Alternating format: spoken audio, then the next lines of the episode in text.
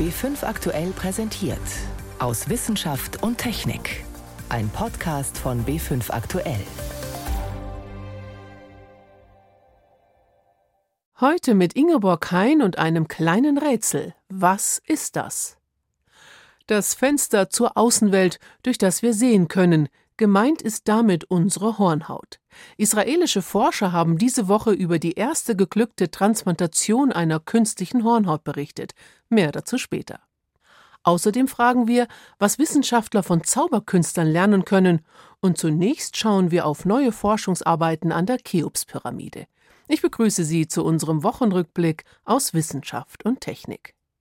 Sie gehört in Nicht-Pandemie-Zeiten zu den touristischen Attraktionen in Ägypten, die Cheops-Pyramide.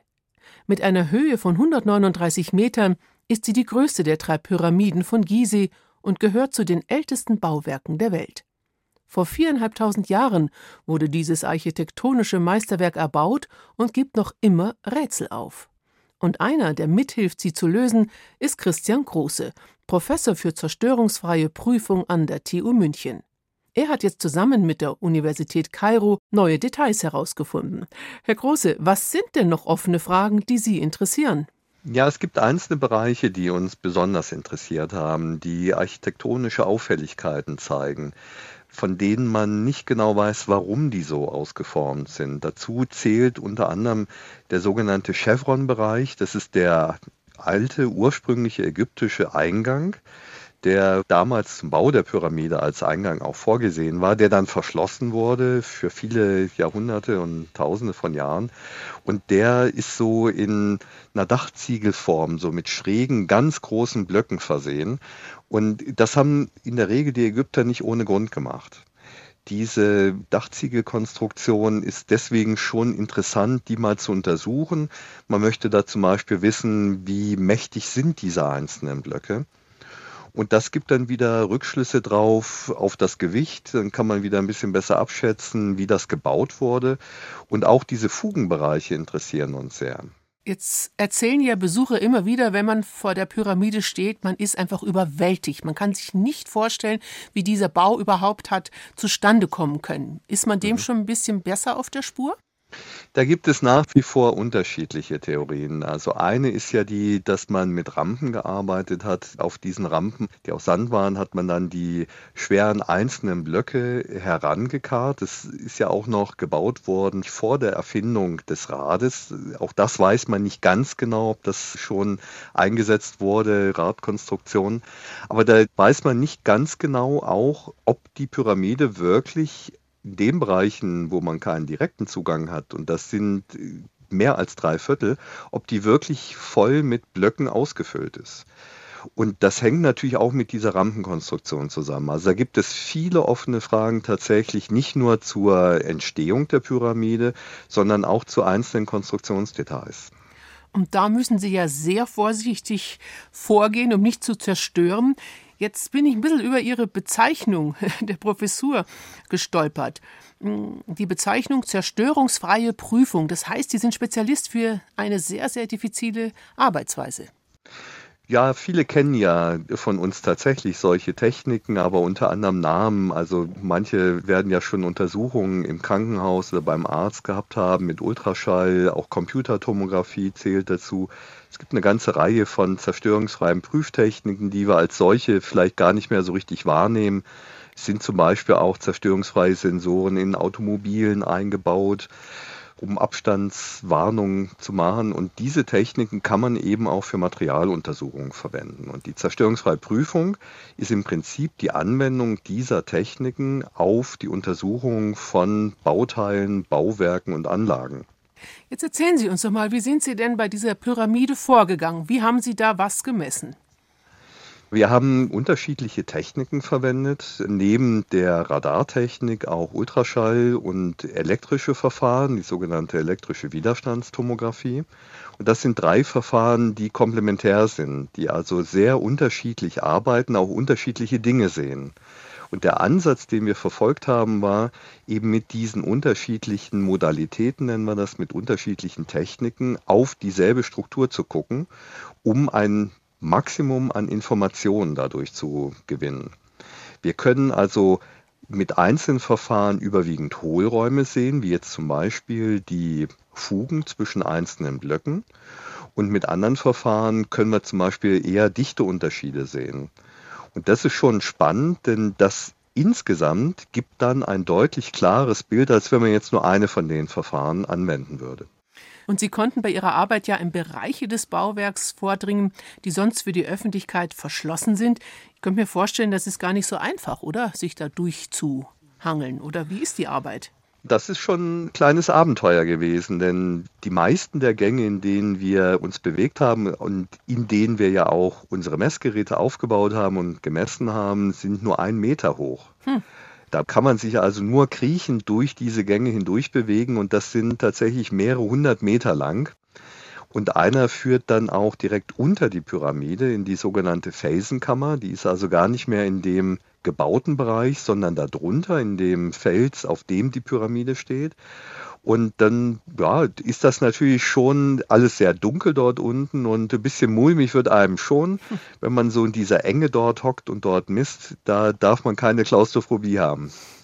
Wie haben Sie es überstanden? Was haben Sie für spezielle, vielleicht auch unkonventionelle Lösungen gehabt? Wir haben natürlich versucht, das mit Stirnlampen auszuleuchten und wir waren ja auch immer in der Gruppe zusammen. Das hilft dann schon ein bisschen, diese Enge auch vielleicht ja, gut zu erleben. Aber es ist erstmal natürlich auch die Ehrfurcht vor dem Bauwerk. Man hat ja nicht sehr häufig die Möglichkeit, in der Pyramide von Gizeh zu messen. Und das hilft dann schon auch vielleicht Ängste zu überwinden.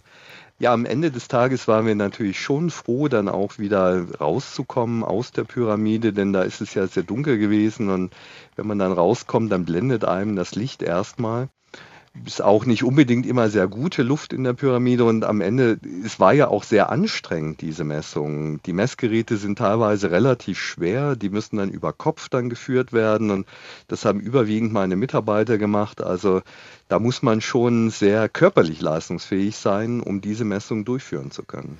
Ja, Respekt. Sie arbeiten ja eng mit ägyptischen Kollegen zusammen. Wie sieht denn hier die Arbeitsteilung aus?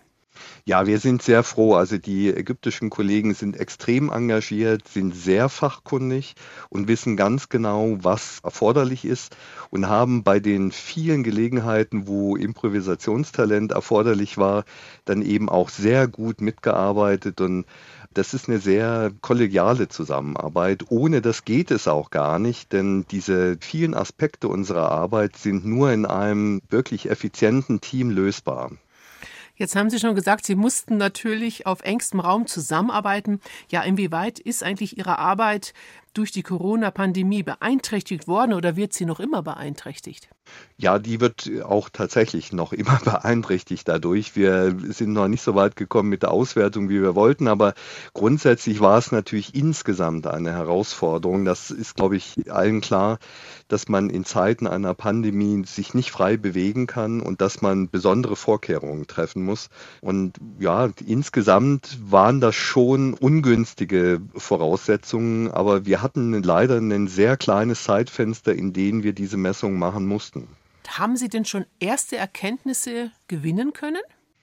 Wir sind noch dabei an der Auswertung. Also, dass diese Messungen natürlich besonders viel Aufsehen erregen, das ist auch klar. Deswegen wollen wir auch diese Auswertung besonders sorgfältig machen. Wir sehen schon die ersten Strukturen. Das Ende der ersten, teilweise sogar auch die zweite, manchmal die dritte Blockreihe. Das ist für uns natürlich sehr spannend, so tief in das Bauwerk hineinzugucken. Die letzten ähnlichen Messungen, die mit ähnlichen Techniken auch durchgeführt wurden, die sind schon über 40 Jahre her. Ist unglaublich, aber das ist so. Und wir können jetzt natürlich mit unserer modernen Technik eine deutlich bessere Datenqualität liefern und dann auch einen besseren Detailreichtum, sodass wir jetzt zum Beispiel diese einzelnen Blocklagen, auch die einzelnen Fugen, sehr viel besser unterscheiden können von anderen Strukturen, die wir vielleicht sehen in dem Bauwerk. Klingt jetzt vielleicht verrückt, meine Frage, aber könnte man von diesem Bauwerk auch was für heute lernen? Ja, also es ist auf jeden Fall eins der Bauwerke, vielleicht sogar das Bauwerk, was am nachhaltigsten gebaut wurde. Es ist ja seit 4500 Jahren funktionstüchtig in der Funktion als Grabstelle Und da gibt es sehr wenige Bauwerke, die über die Jahre hinweg fast vollständig überlebt haben. Und das liegt natürlich daran, dass die Ägypter das extrem sorgfältig gebaut haben. Also heute würde man sagen, sehr nachhaltig gebaut haben. Das hängt damit zusammen, wie sie die Blöcke hergestellt haben, die sind also sehr exakt abgeformt, sodass also da wirklich nur sehr geringe Spaltfugen dabei sind. Und das ist eine Bauweise, die jetzt so langsam wiederentdeckt wird. Man können heute natürlich solche Blöcke und einzelne Baumaterialien sehr viel exakter noch abformen. Aber wir sehen, dass wir vielleicht gar nicht unbedingt so viele Verbindungselemente brauchen, um nachhaltig zu bauen. Und da kann man in den Materialwissenschaften und auch im Bauwesen vielleicht doch noch so ein paar Dinge sich abschauen, wie das die Ägypter gemacht haben. Spannend. Informationen waren das von Professor Christian Große, Professor für zerstörungsfreie Prüfung an der TU München. Er hat jetzt neue Messungen mit seinem Team an der weltberühmten Cheops-Pyramide gemacht. mRNA. Diese Buchstabenkombination haben wir oft gehört in den letzten Wochen. Sie umschreiben, grob gesagt, das Wirkprinzip der Corona-Impfstoffe von BioNTech und Moderna. Der Botenstoff mRNA enthält die Bauanleitung des Virus und darauf reagiert das Immunsystem, unter anderem mit schützenden Antikörpern. Eine Methode, die nicht nur bei Corona funktionieren könnte, sondern vielleicht auch bei vielen anderen Erkrankungen. Michael Lange hat recherchiert. Diabetes, Multiple Sklerose, Rheuma oder verschiedene Formen von Krebs. All diese Krankheiten könnten in Zukunft mit einer neuartigen Therapie behandelt werden, mit dem Biomolekül mRNA.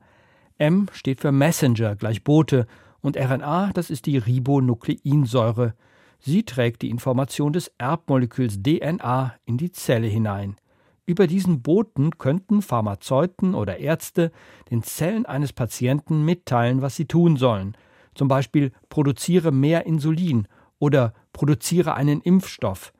Das macht mRNA auf den ersten Blick zu einem idealen Medikament.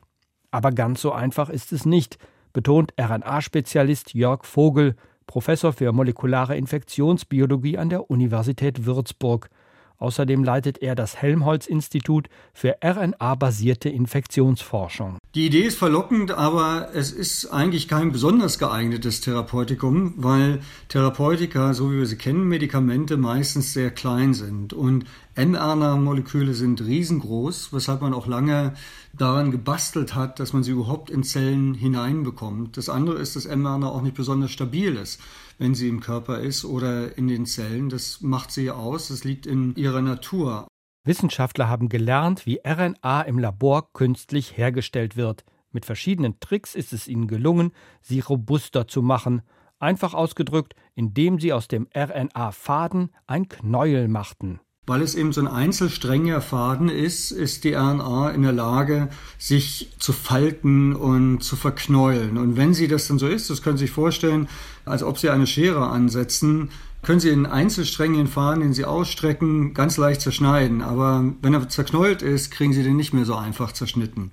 Einen unerwarteten Durchbruch erzielte im Jahr 2000 ein junger Doktorand an der Universität Tübingen.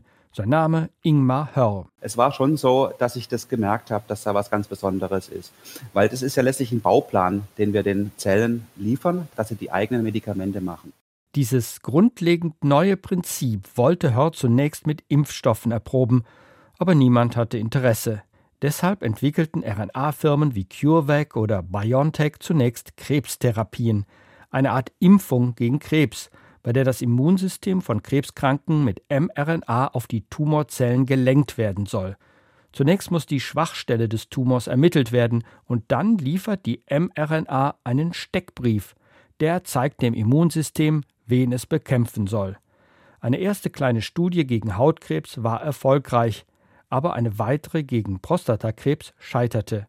Schritt für Schritt mussten die Forschenden ihre Methoden verbessern, erläutert Nils Halamar, Professor an der Universitätsklinik Heidelberg und am Deutschen Krebsforschungszentrum. Vor allen Dingen muss man sich überlegen, dass diese Botenstoffe, die mRNA, dass die natürlich auch eine sehr kurze Halbwertszeit haben und erst durch weitere biochemische bzw. molekularbiologische Veränderungen konnte man erreichen, dass das Signalmolekül lang genug einfach da auch im Gewebe und in der Gewebeumgebung existieren kann, dass es aufgenommen werden kann, dann auch unverarbeitet werden kann.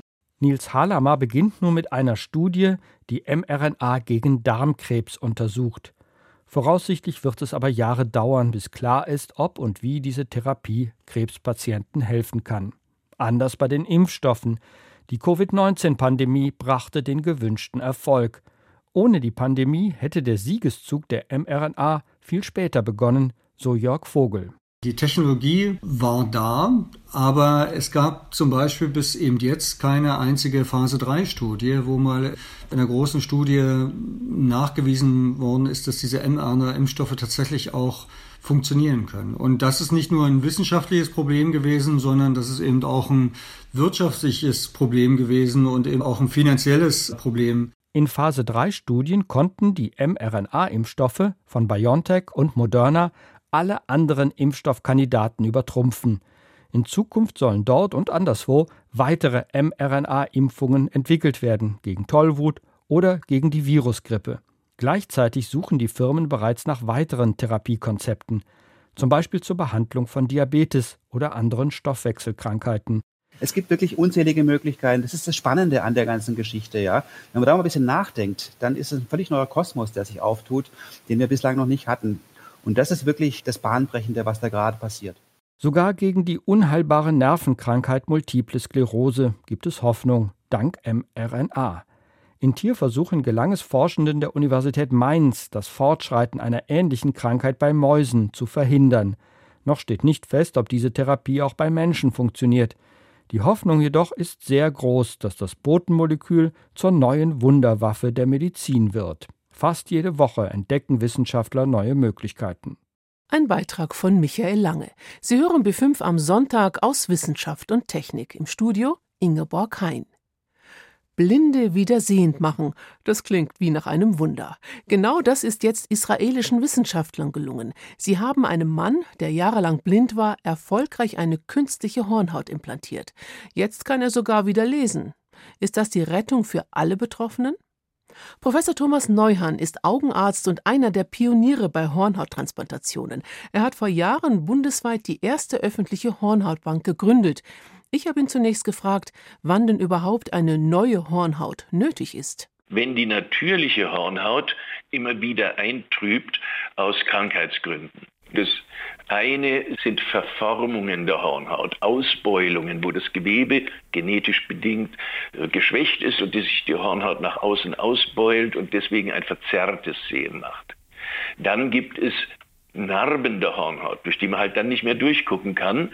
Eine der schlimmsten Schädigungen sind Verbrennungen und Verätzungen dann gibt es den Herpes, den viele Leute als lästiges Lippenbläschen kennen. Den gibt es aber auch am Auge. Also es gibt eine ganze Fülle von Erkrankungen, die die Klarheit der Hornhaut beeinträchtigen können. Wenn jetzt jemand blind zur Welt gekommen ist, der wäre kein Kandidat dafür, oder?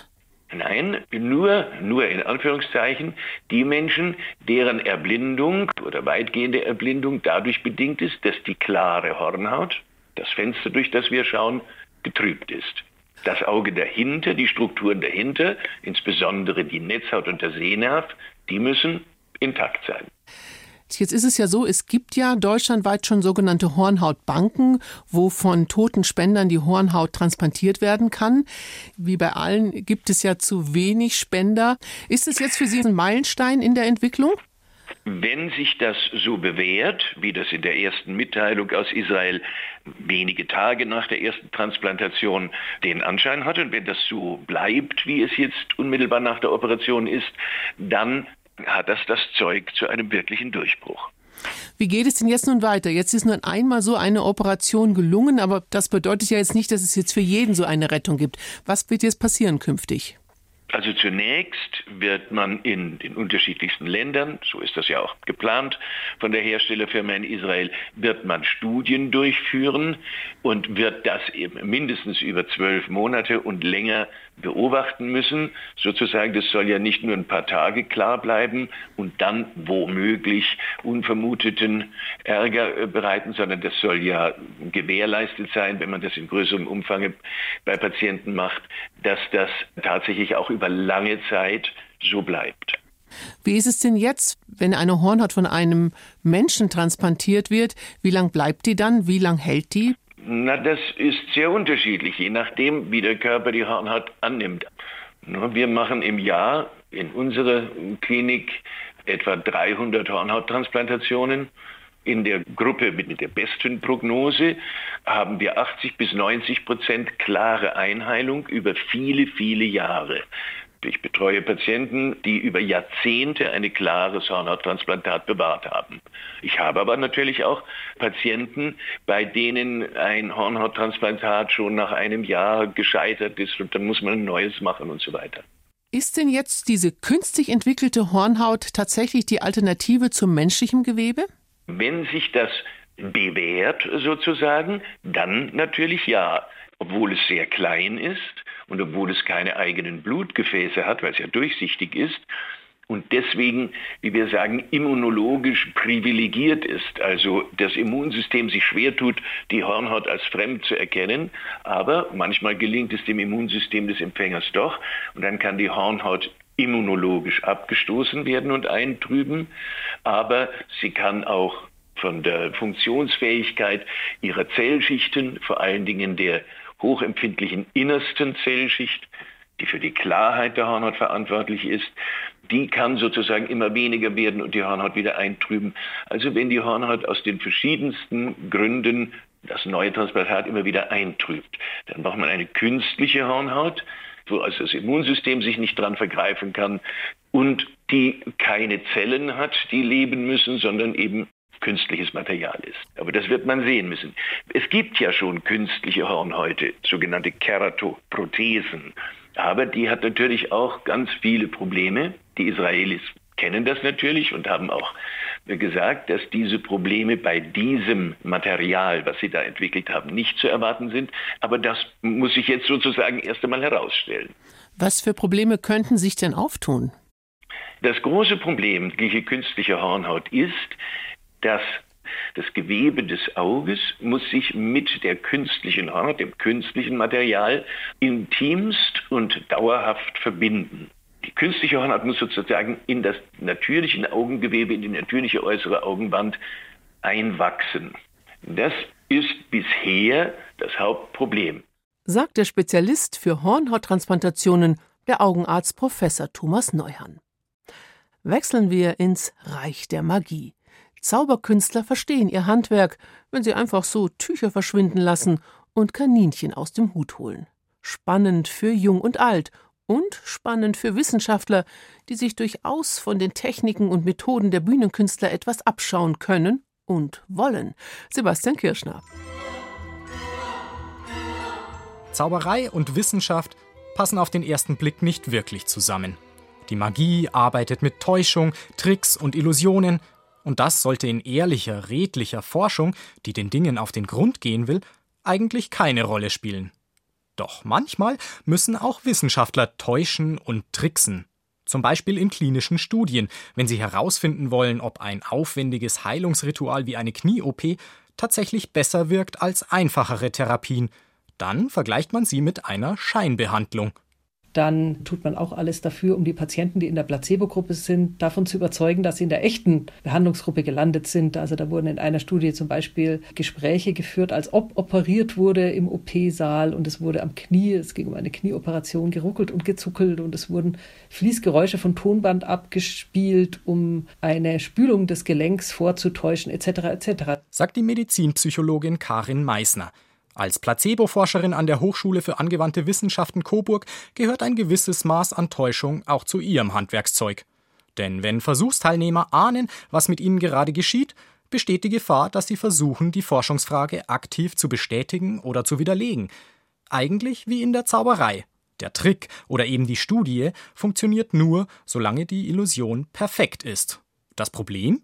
Die perfekte Illusion für Zauberkünstler ist sie alltägliches Handwerk, nicht aber für Wissenschaftler. Warum also nicht von der Magie für die Wissenschaft lernen? So argumentierten zumindest kürzlich zwei amerikanische Forscher und ehemalige Zauberkünstler in einem psychologischen Fachmagazin. Winfried Rief ist klinischer Psychologe und Placebo-Forscher an der Universität Marburg. Auch er ist überzeugt, Zauber sind ja Meister darin, die Aufmerksamkeit von uns Menschen auf vermeintlich wichtige Informationen zu lenken und andere ausblenden zu lassen. Da kann man sicher viel von lernen, weil wir auch im klinischen Kontext es oft ja wollen, dass Patienten sollen die Aufmerksamkeit auf die positive Veränderung lenken, die Heilungsprozesse und sollen möglichst nicht die ganze Aufmerksamkeit auf mögliche Nebenwirkungen lenken. Die Illusion findet also nur im Kopf des Zuschauers, des Probanden statt. Er oder sie muss sich selbst überzeugen. Die Aufgabe des Zauberers ist es, das mit entsprechenden Rahmenbedingungen zu unterstützen. Das können Details der Umgebung, Komplizen oder auch sorgfältig geplante Fehler sein, die die Fehler des Alltags widerspiegeln. Nach dem Motto, zu perfekt ist auch nicht gut. Im Grunde kommt uns unser Gehirn mit seinen Erwartungen dabei sogar entgegen, sagt der Zauberkünstler Pitt Hartling. Wir treffen sehr viele Annahmen über die Welt, aus Erfahrung, einfach als Abkürzung, damit das Gehirn und der ganze Mechanismus nicht jedes Mal wieder von Null anfangen muss. Wer würde etwa mit einer Brille auf der Nase rechnen, die keine Gläser hat? Unser Verstand blendet es aus, weil es keinen Sinn ergibt. Das Spiel mit der Erwartungshaltung für Psychologe Winfried Rief zeigen sich darin Parallelen zwischen Magie und Wissenschaft. Unser Gehirn macht ständig eine Vorhersage, was als nächstes passiert. Das ist auch sinnvoll. Ne? Wenn ich eine Treppe hochgehe, bei der siebten Stufe weiß mein Gehirn, die achte Stufe wird ziemlich ähnlich sein. Und wenn die anders ist, dann stolpere ich. Also unser Gehirn macht ständig Vorhersagen und dieser Effekt, den nutzt der Zauberer und diesen Effekt, den nutzen wir auch in Behandlungsansätzen. Die Prinzipien von Zauberei und Täuschung im Dienst der Wissenschaft sind also ähnlich. Was also können Wissenschaftler von der Zauberei lernen? Auf Kleinigkeiten achten, lieber mit mehr und vielschichtigeren Details die Täuschung schützen als zu wenig und gleichzeitig nur so viel Täuschung wie nötig. Da glaube ich, kann man darauf achten, sozusagen nicht über das Ziel hinauszuschießen. Also eine Täuschung ist ja dann schon gut, wenn sie denn funktioniert und wenn etwas eben nicht hinterfragt wird und kein Verdacht erweckt. Und sobald dieser Punkt erreicht ist, finde ich, ist es dann auch gut. Sagt Zauberkünstler Pitt Hartling. Sozialpsychologen brauchen sie zum Beispiel, wenn sie Experimente zum Zusammenhang zwischen Gewalt und Medien machen wollen. Und auch Mediziner, wenn sie herausfinden wollen, wie sich Wahrnehmung von Schmerz beeinflussen lässt. Dafür muss dann auch mal ein Komplize einen Probanden mimen, erklärt Medizinpsychologin Meissner. Der täuscht etwas Schmerzlinderung vor, immer dann, wenn ein grünes Licht aufleuchtet. Die eigentliche Versuchsperson darf dem vermeintlich zufällig zuschauen und lernt quasi, auf grünes Licht mit weniger Schmerz zu reagieren. Doch meistens braucht es in der Forschung gar nicht so viel Täuschung, wie Karin Meissner noch vor einigen Jahren dachte. Wir wissen heute, dass wir mit erstaunlich wenig Mitteln einen Placebo-Effekt auslösen können. Da reicht ein Wort auf einer Packung. Also wenn auf einer Packung steht ein Medikament gegen Migräne und in Wahrheit ist nur ein Placebo enthalten, dann reicht allein diese Suggestion, um schon einen sehr erstaunlich großen Placebo-Effekt auszulösen. Und das vermutlich selbst bei Forschern. Mit diesem kleinen Ausflug ins Zauberreich endet für heute unser Wochenrückblick aus Wissenschaft und Technik. Am Mikrofon war Ingeborg Hein.